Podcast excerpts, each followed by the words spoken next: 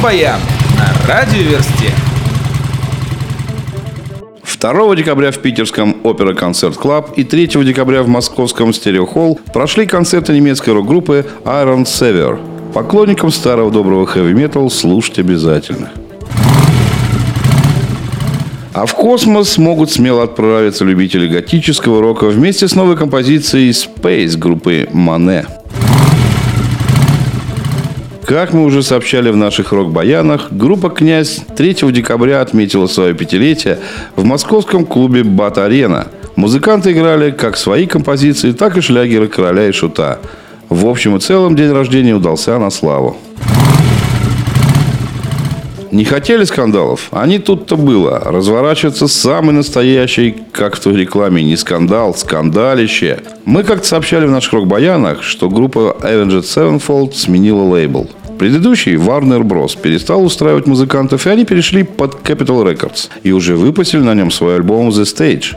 Но вот это «но», как всегда, вылезает в самый неподходящий момент. Warner Bros. считает, что Avenged Sevenfold должны выпустить на их лейбле как минимум еще один альбом. И ведь выпустили лучшие композиции с 2003 по 2015. Сами. То есть без участия исполнителей. И в продажу запустили. Ну и какую реакцию они ожидали? А реакция группы не заставила себя долго ждать.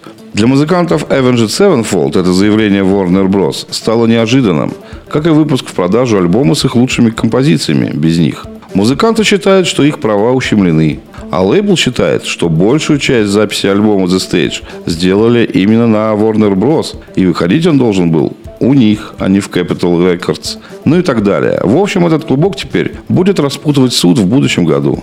Так что кто прав, кто виноват, поживем увидим.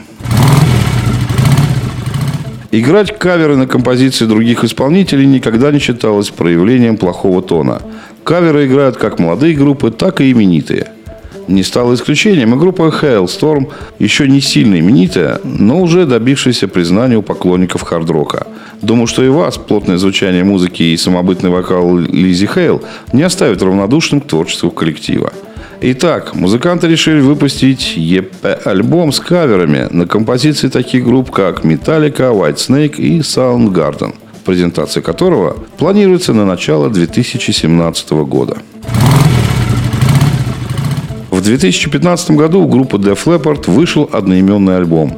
На днях музыканты выпустили видеоклип на композицию We Belong из него. Рок-баян на радиоверсте.